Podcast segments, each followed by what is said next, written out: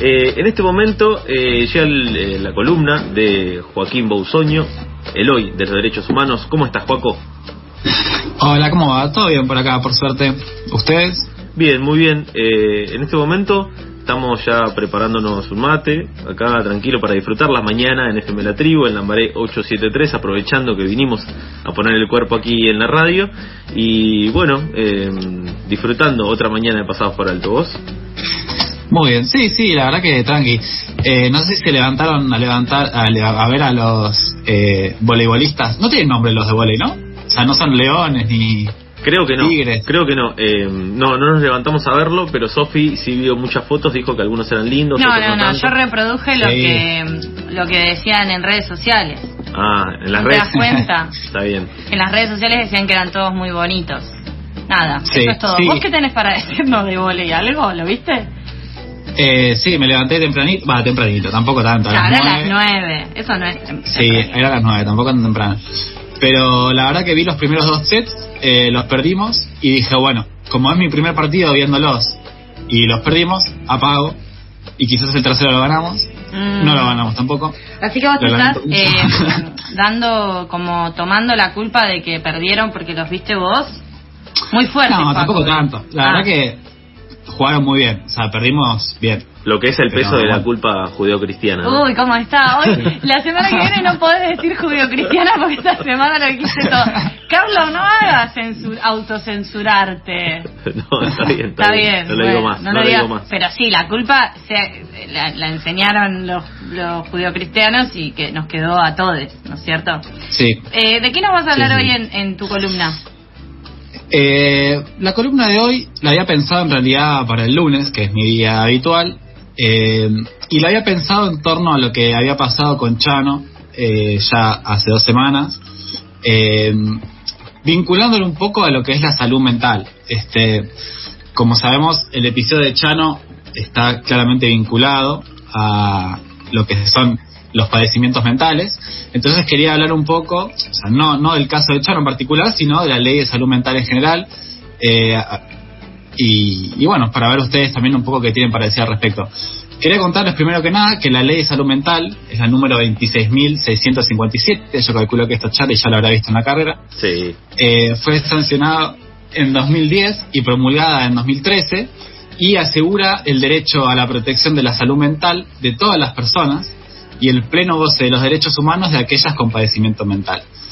Eh, es un avance clave para el reconocimiento de las personas con padecimientos mentales como sujetos de derecho y para la sustitución del llamado manicomio eh, por eh, tratamientos más dignos, digamos. Claro, la, famosa desmanicomialización que tanto hemos hablado cuando hablamos alrededor de la ley de, salud mental. También eh, esta semana, eh, no, la semana pasada, el viernes, wow, cómo pasan los días. Estuvimos justamente cubriendo lo que fue esa manifestación en la puerta del Otamendi, de, donde pudimos hablar con, con una representante de una organización que nos decía que, que también se pide por una por una ley específica de tratamiento de adicciones, pero también muchas veces lo que pasa con esto es que la ley de de salud mental es muy buena, lo que termina pasando es que no se termina pudiendo aplicar del todo, ¿no?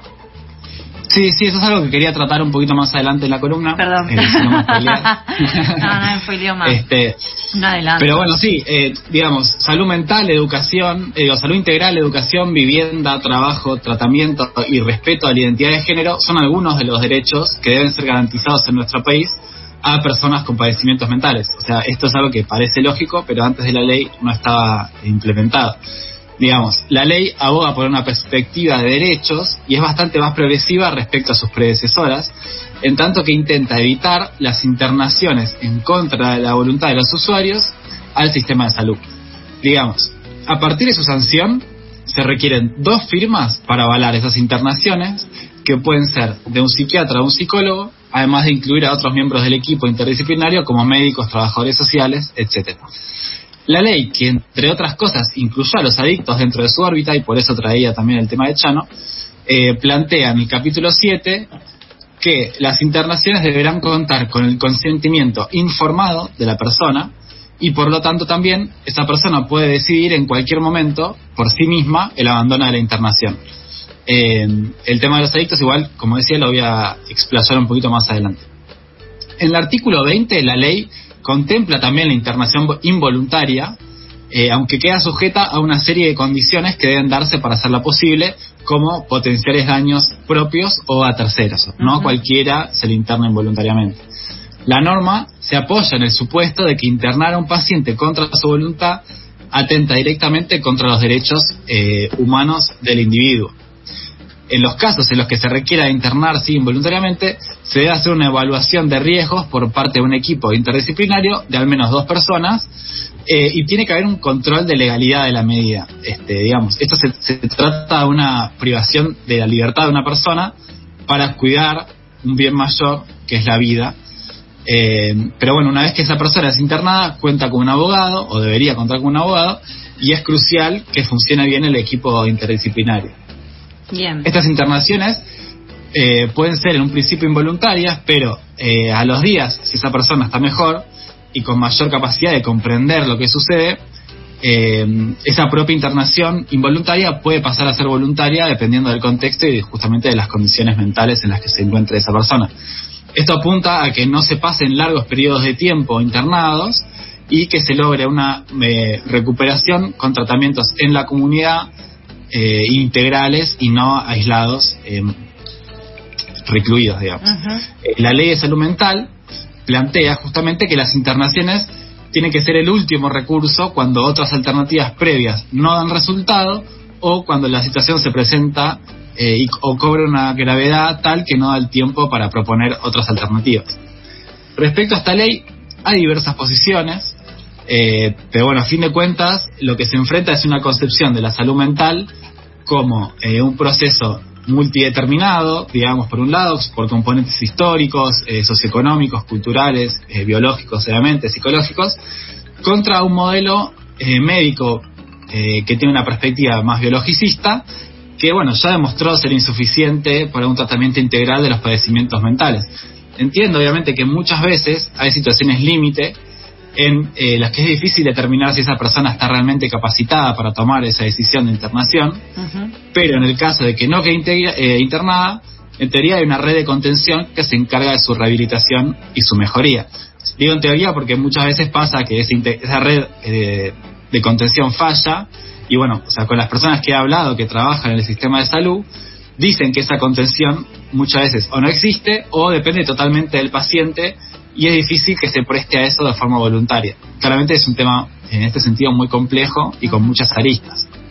Sí, claro, también depende de cada una de los de las enfermedades, de los padecimientos y cuánto eso habilita o no a la posibilidad de estar en una institución o no estar en una institución, tener un apoyo en una comunidad, tener un apoyo interdisciplinario, eh, digo, si a eso le cruzas algunas variables que tienen que ver más con, con, por ejemplo, la aplicación del derecho a la salud, que a veces se meten las obras sociales, que a veces se meten las posibilidades de cada uno y el lugar en donde se esté, eh, también eso se complejiza aún más, ¿no?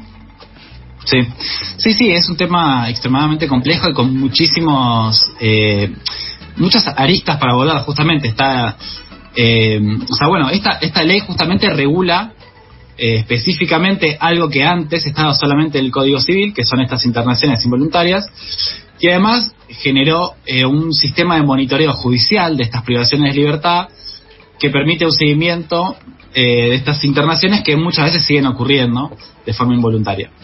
La ley se planteó pensando que los psiquiátricos, así como también los centros de rehabilitación para las adicciones, fueron en ocasiones lugares donde se encerró a las personas en contra de su voluntad y se avanzó por sobre sus derechos. Eh, la mayoría de estos casos terminaban en maltratos dentro de este tipo de instituciones, eh, cosa que se quiere claramente evitar. Sucede en esta ley, como sucede con muchísimas otras leyes, que eh, lo que falla es en gran medida su implementación, como decías al principio, Sofi. Esto genera incluso muchas veces mayores complicaciones en los pacientes, este, porque las situaciones se agravan, eh, a falta de eh, servicios de calidad y accesibles y se termina discutiendo muchas veces el punto de la internación cuando hoy en día quizás el problema pasa por otro lado. Eh, a la hora de la implementación claramente se vio un abandono del Estado en términos de financiamiento y de políticas para que lo que dice la ley se materialice Y bueno, en este sentido, hay una eh, situación muy crítica del sistema de salud que nos hace, sobre todo en el sistema de salud mental, que nos hace discutir el tema de internación, que debería ser justamente el último recurso, eh, muchas veces termina posicionándose como el primero. También hay que hablar claramente de una precarización de los trabajadores del sistema de salud que no dan abasto de la demanda eh, de pacientes, ya que no hay ni suficiente personal ni en muchas instituciones condiciones edilicias aptas para recibir a la gente. Eh, y bueno, estos trabajadores muchas veces tienen que cubrir jornadas extensas de trabajo con sueldos mínimos y esto en situación de pandemia claramente se vio muy agravado.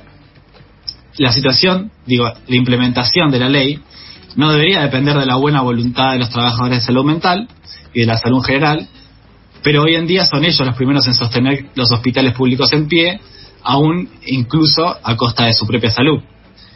Sumado a eso, como decía Sofía en un principio, se viene pidiendo hace tiempo que haya una ley específica para adicciones eh, o que se modifique la ley actual para que tengan un tratamiento aparte.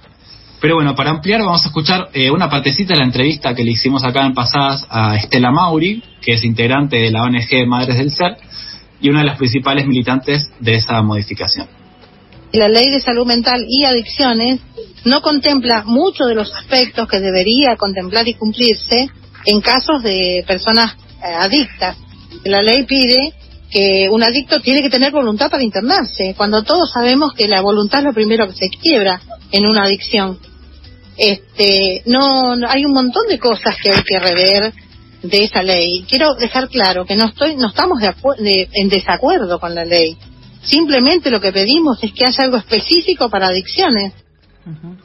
Sí, justamente, algo criticable de la ley es que abarca muchos padecimientos mentales muy diversos entre sí, que tienen efectos en el cuerpo y en la vida eh, de la persona muy distintos y muchas veces no se logra una respuesta efectiva frente a las adicciones.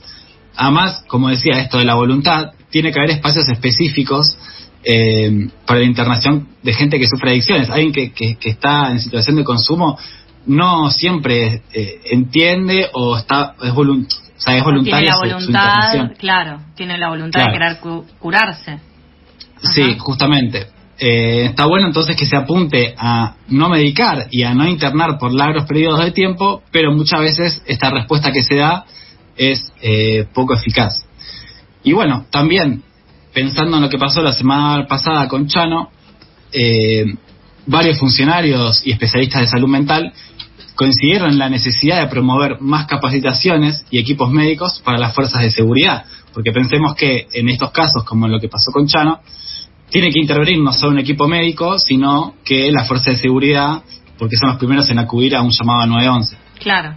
Y en ese Estos episodios... Sí. No, no, no, que en este sentido se notó con lo que sucedió con Chano en particular, pero también con otros casos también, que eh, no estaban del todo eh, formados, ¿no? Como que ahí justamente había una, una falencia.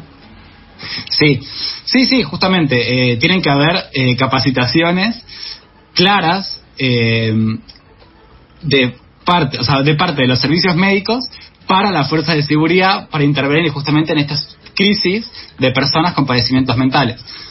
Digamos, se resaltó claramente después de lo sucedido con Chano la importancia de una ley nacional de salud mental se escuchó hablar mucho de, este caso diciendo que había sido un brote psicótico, pero no es correcto hacer este diagnóstico tan abrupto, digamos, sin un especialista, porque este tipo de casos se llaman crisis de excitación psicomotriz, es algo que sucede bastante seguido, y su origen se puede eh, establecer, digamos, tanto ligado a consumos excesivos como también a situaciones de abstinencia, por ejemplo. Pero bueno, para ampliar un poquito más, vamos a escuchar eh, un audio de Silvina Ventolila, ella es eh, médica psiquiatra e integrante del equipo regional de respuesta permanente a emergencias sanitarias de la Organización Panamericana de Salud, que decía lo siguiente. En ciertas ocasiones, las crisis de salud mental toman la forma de lo que se llama excitación psicomotriz. En esa eh, situación las personas eh, están irritadas, impulsivas, muchas veces con conductas violentas, eh, hiperreactivas. El, el, origen de esa situación puede ser múltiple, es la forma de manifestación de distintos padecimientos de salud mental. Lo importante es que son situaciones transitorias y que de la misma manera que el equipo médico, las fuerzas de seguridad, que suelen tener un papel eh, relevante en el momento de la contención, esté entrenada, porque el manejo de estas situaciones requiere un entrenamiento especializado, por eso eh, quienes somos del ámbito de la salud mental y bueno, tenemos muchos años de trabajar con pacientes con cuadro de excitación psicomotriz, damos entrenamientos para cómo las fuerzas de seguridad tienen que manejar estas situaciones. Sí, a quien escuchamos entonces es a Silvia Ventolila, creo que dije Silvina.